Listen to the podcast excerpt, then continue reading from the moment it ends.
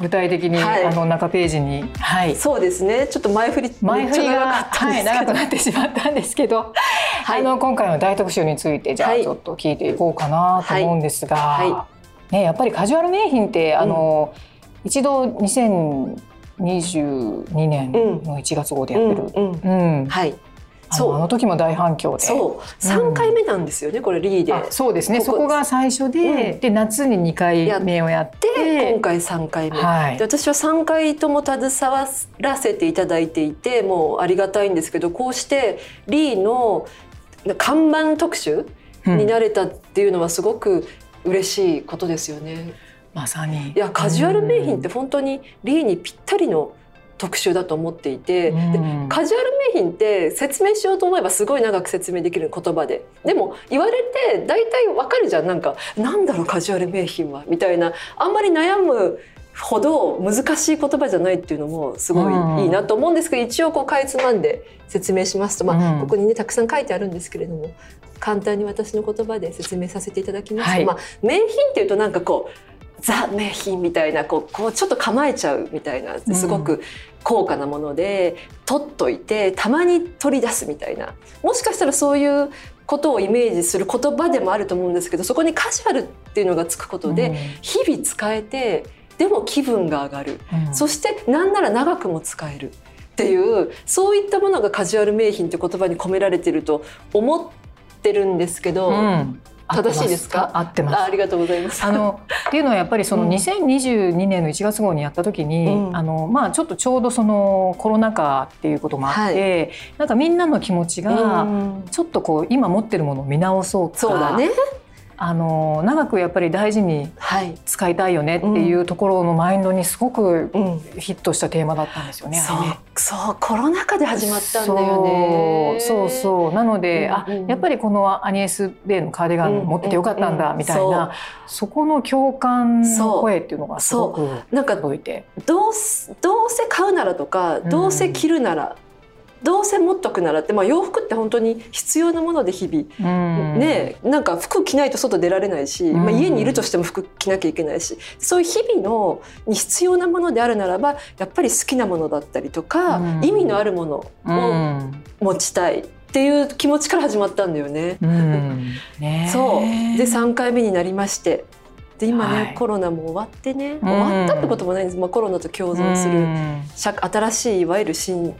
時代がやってきまして、たところでね。3回目、うん、もうぜひあの手元でね見ながはいらこの磯部トークをお楽しみいただきたいって感じいやいやですけど。じゃあまず何をうんこう、ね、パート仕立てになってるんですよ。そでパート1234までありましてで、うんコラムが2本挟まってるっていう、うんうんもう積み立て方式、リーの得意とう。する、はい。もうたくさんねこれで読めるんですが、まあでもこのはいパート1のやっぱりこの、またちょっと22年の時とは違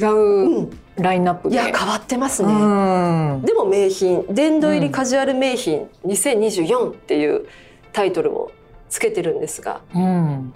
何が変わったんだろうねねでもねバブはから始まってえ。うん。47 47のベースボールキャップ。ユニクロのデニム、うん LL ビーンはい。ニューバランスのスニーカーセント・ジェームスのボーダーという6つを紹介しております。うん。なんかね私が思っ書いていて思ったのは、まあす、あのより普遍的になりそしてなんかねジェンダーレスになってる気もした。なるほど。そう全部ねまあ、うんもちろんリーは女性向け主に女性向けにしているうん雑誌なので、まああの女性のコーディネートを日々毎月ねご紹介してるんですけれどもアイテム自体はねバブワーもうん。ベースボールキャップもユニクロなんてねメンズのデニムを紹介してるの。あ、これメンズだった。そうなので、えっと、LLB もグロッサリートートど。これも持ってるでしょ、メンズうん。うんも。うん。でニューバランスなんかまさにでセント・ジェームスのボーダーなんてもうユニセックスですよこれ。っ確かに。ていうねなんかより時代を反映してるなっていうのを思いました。それはね、ね、原稿には反映できてないの実は。今担当のね小松さんもいてくれてるんですけど、まあ、それを言う必要もないなと思って だからこのポッドキャストもよかったそれが言えてっていう、うん、そういうことだったのか。そう。よりねこう普遍的？そういう意味でも、時代だよね。ねでもまああのね、リード読者もこう、うん、やっぱり夫婦でお買い物するとか、うん、そういう時のこうなんかまあシェアまではもしかしたらいかないかもしれないけれども、うんうん、なんかなんかね、そういう部分あるよね。あるあの的にね。リーらしいなと思って、こうリーでだからこそできるロックアイテムだなと思いました。こう本当ご主人とかねパートナーとシェアできるものっていうのはやっぱり嬉しいじゃないですか。ねちょっとスタイリングのことで私、ここ本当キュンとしたんだけど。はいこのユニクロのデニムパンツの足元がめっちゃ可愛いと思ったそうだよね。このメンズのデニムをねなんとちょっとプチヒールにソックス合わせて、女っぽく落とし込んでるんですよ。ねいいよね。このちょっとふわふわっとしたそうモヘアの。モヘアの。ソックスに。これがすごいなと思って。可愛いよね、うん、この辺りのスタイリングっていうのがやっぱりリーならではなんかこう物だけ紹介して終わりじゃないところが雑誌のいいところだなって本当に思いますね。ぜひぜひ真似してください。これ北ちゃんなんかこういうさあのネイビーのスウェードのパンプスとか持ってるじゃない？好きなんだよね、うん、知ってる。知ってる知ってる。そうネイビーのパンプスとか大好きなんです、うん、好きだよね、うん、なのでもしもはやの白いソックス持ってなかったらそれそれだけ買ってデニムはあるじゃない？きっと。もうこのまま真似できる。なんかプラスアルファしたりちょっと買い替えたりとかして、うん、新しい今っぽさっていうものやっぱりファッションには重要だから、うん、こう今っぽさを入れていくっていうことの提案もしたいなと思って作りました。はい、全部今っぽいの普遍的でもあり今っぽいってまあ一番こうおしゃれのどんずばなんじゃないかなと思って。でもあの私はちょっと撮影にはねもちろんあんまり立ち会う機会はないんですけど、うんはい、やっぱりこういうスタイリングなんかも、うん、今回はここは徳原さんとやっていて、はい、で磯部ちゃんとやっぱりこうなんか担当とみんなこう含めて一緒にこうどういうスタイリングしようかみたいな話し合っていくそう。なんですよ。そこはね種明かしできません、嘘嘘嘘嘘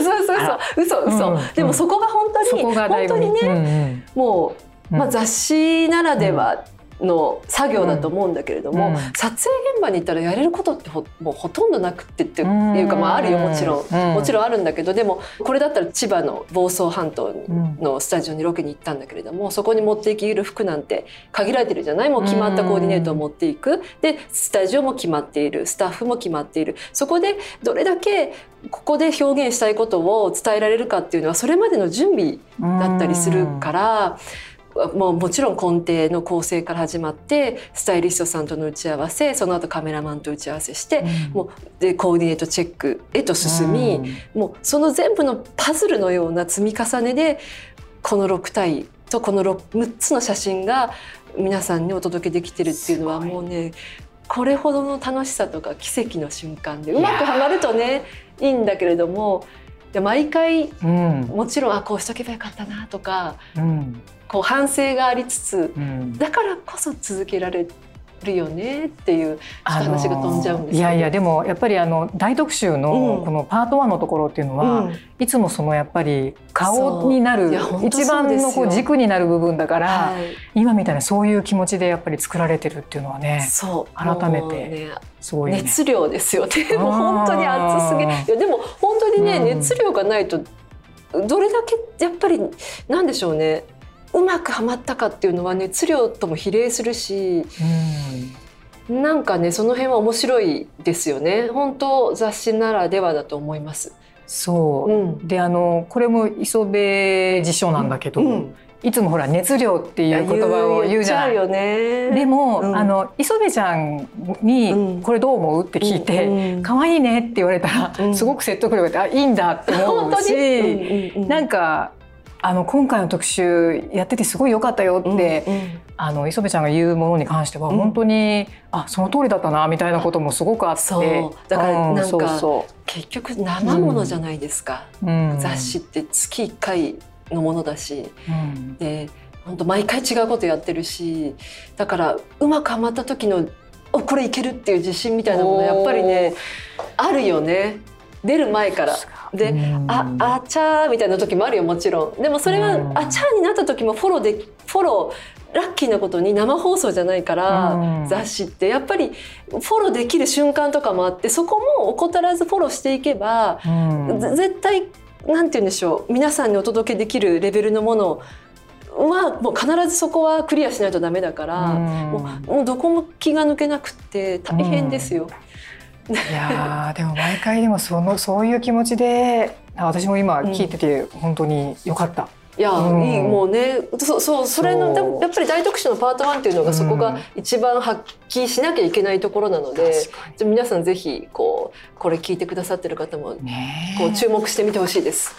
っていうのところから始まって、はい、はい、で次はね人気スタイリストのジャパン名品という、うん、はい、特集パート2、はい、これは初めての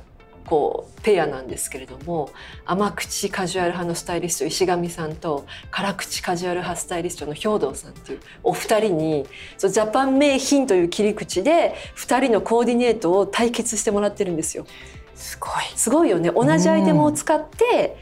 甘口派と辛口派のスタイリングっていうのを紹介してます。私ねこれすごく読んでて、うんうん、なんか今までやってそうであんまりやってこなかったよね。よね。この一つのアイテムを二人のスタイリストがスタイリングするっていうことを、うんはい。新しいよね。新しい。え、いやなんかやってそうでやってこなかったなってなんかね、うん、そうそうそう。石上さんはずっとリーをやってくださってたん、あのスタイリストさんなんですけど、うん、兵藤さんっていう方はね、どれぐらい半年ぐらい前かな。ぐらいからリーにうん、にあのちょっとお声がけして、うん、まあ、ちょっとヘッドハントしたんですけれども、まあ、それも明かしちゃって全然いいと思うんですけど、うん、ちょっとリーどうですかって言ったらぜひ自分のテイストに合うからって言ってくださって、リーをのをずっとあのこの半年ぐらいスタイリングしてくださってる兵藤さんとお仕事していく中でおこれはできると石上さんと兵藤さんの対決が面白くなると思って、やっぱね日々新しく生まれていくんですよ。いやそれは B40 周年ですけど。本当に、ね、新しいことができました。それはあの読者の反応を見てて、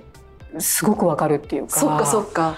うん、本当。あのやっぱり兵藤さんのね、パンツスタイルにそう人気なんすごく人気があるし、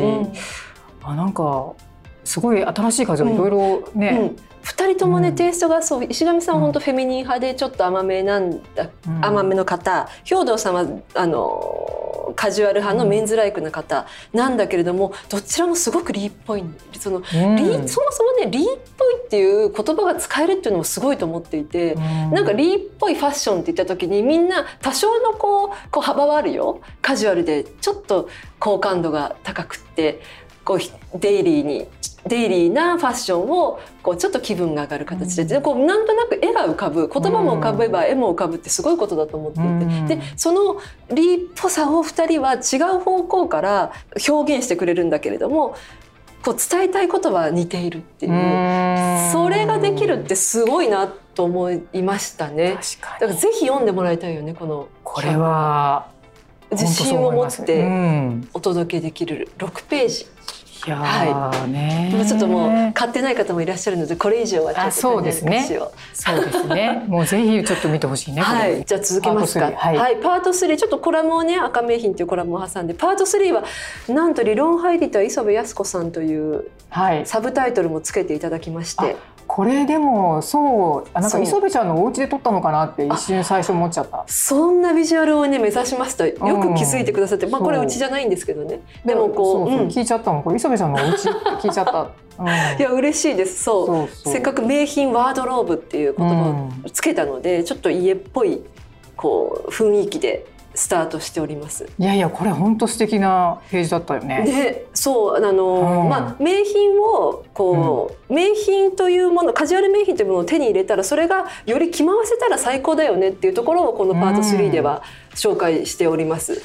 そう私ね北ちゃんは知ってると思うんですけどすごい少ない服で生きていきたい派なんですよ。まあちょっとまあ言葉を選ばずには断捨離派あんまりたくさん服が持てない多分なんかちょっとしたこう、まあ、性格だよね。だけど本当にえー、うん、そんな風に見えないよね。いつもいやいや同じ服ばっか着てますけどそうそう。本当に。でもそうなのでそういった少数性派、うん、でリーの読者の方もそういう方もなんかたくさんいらっしゃるんじゃないかなと思ってる部分もあるので、うん、あのカジュアル名品を今今回は6アイテムピックアップしてるんですけれども、うん、それを着回すという形で紹介しました。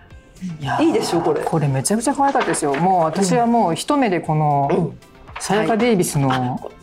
ブルーのカーディガン。ブルーのモヘアカーディガンなんて可愛いんだろうと思って。これはね北ちゃんに似合うと思うよ。いやもうカーディガンいっぱい買っちゃってる。そもそもカーディガン好きじゃない？今年ね、うんうんうん、カーディガンが流行ってるっていうのもあるんですけど、うん、これはねカーディガンってなんとなくカーディガンって今まで多分去年とか一昨年ぐらいまでは地味なアイテムっていうイメージがあったと思うんですけど、うん、今ちょっとカーディガン旬っていうこともあるんですが、まあ、こんなに使えるものはないと。普通のニットをもいいんだけれどもやっぱり前が開くことで羽織物にもなるし、よりアレンジが効くから、まあ、こういう名品ワードローブにはなくてはならないなと思ってで綺麗色っていう色を投入することで、地味さもね払拭できるし、冬のコーディネートを明るくもしてもらえるのでこれが1枚あるだけで。ということでブルーカーディガンを選びました。そうだからこれ6アイテムだけで何コーディネートできた、うん、あのね1 2 345コーデを今回そう提案してるんです。本当はねもっとページ数いただけたらねもっといけたんですよ。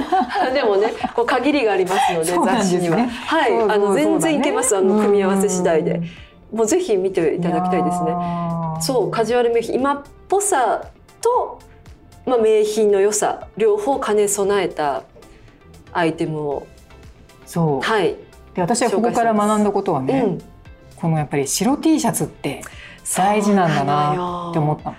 これいいでしょ？う、うん、白 T が1枚入る、ね、だから1年を通して、その白 T をあのなんか書いてたよね、うん。うん、白 T があるといいって。そう、うん、書いてあるね。私もう何書いてか忘れちゃっていやいやもう私はね 一つ一つ心にメモを置いてるよ、あ本当？ありがとう。そう。白 T はもはや通年服って書いてあるね。通年服。そっかって。自信を持って白 T をやっぱり、はい、あの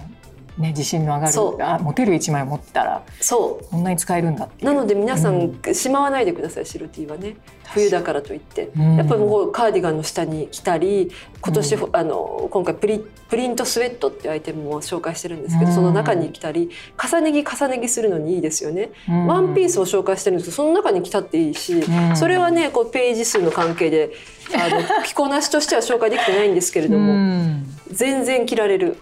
いやそう。で白白白パンツも紹介してるんですけど白白っていうベースがあると上に重ねた時にもこうベースが、まあ、白いご飯みたいなもんですね。白いご飯か白パンみたいなもので、こうアレンジがしやすいんですよ。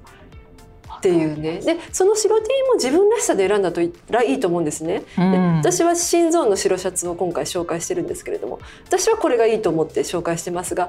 是非自分なりの白 T を紹介してほしいなという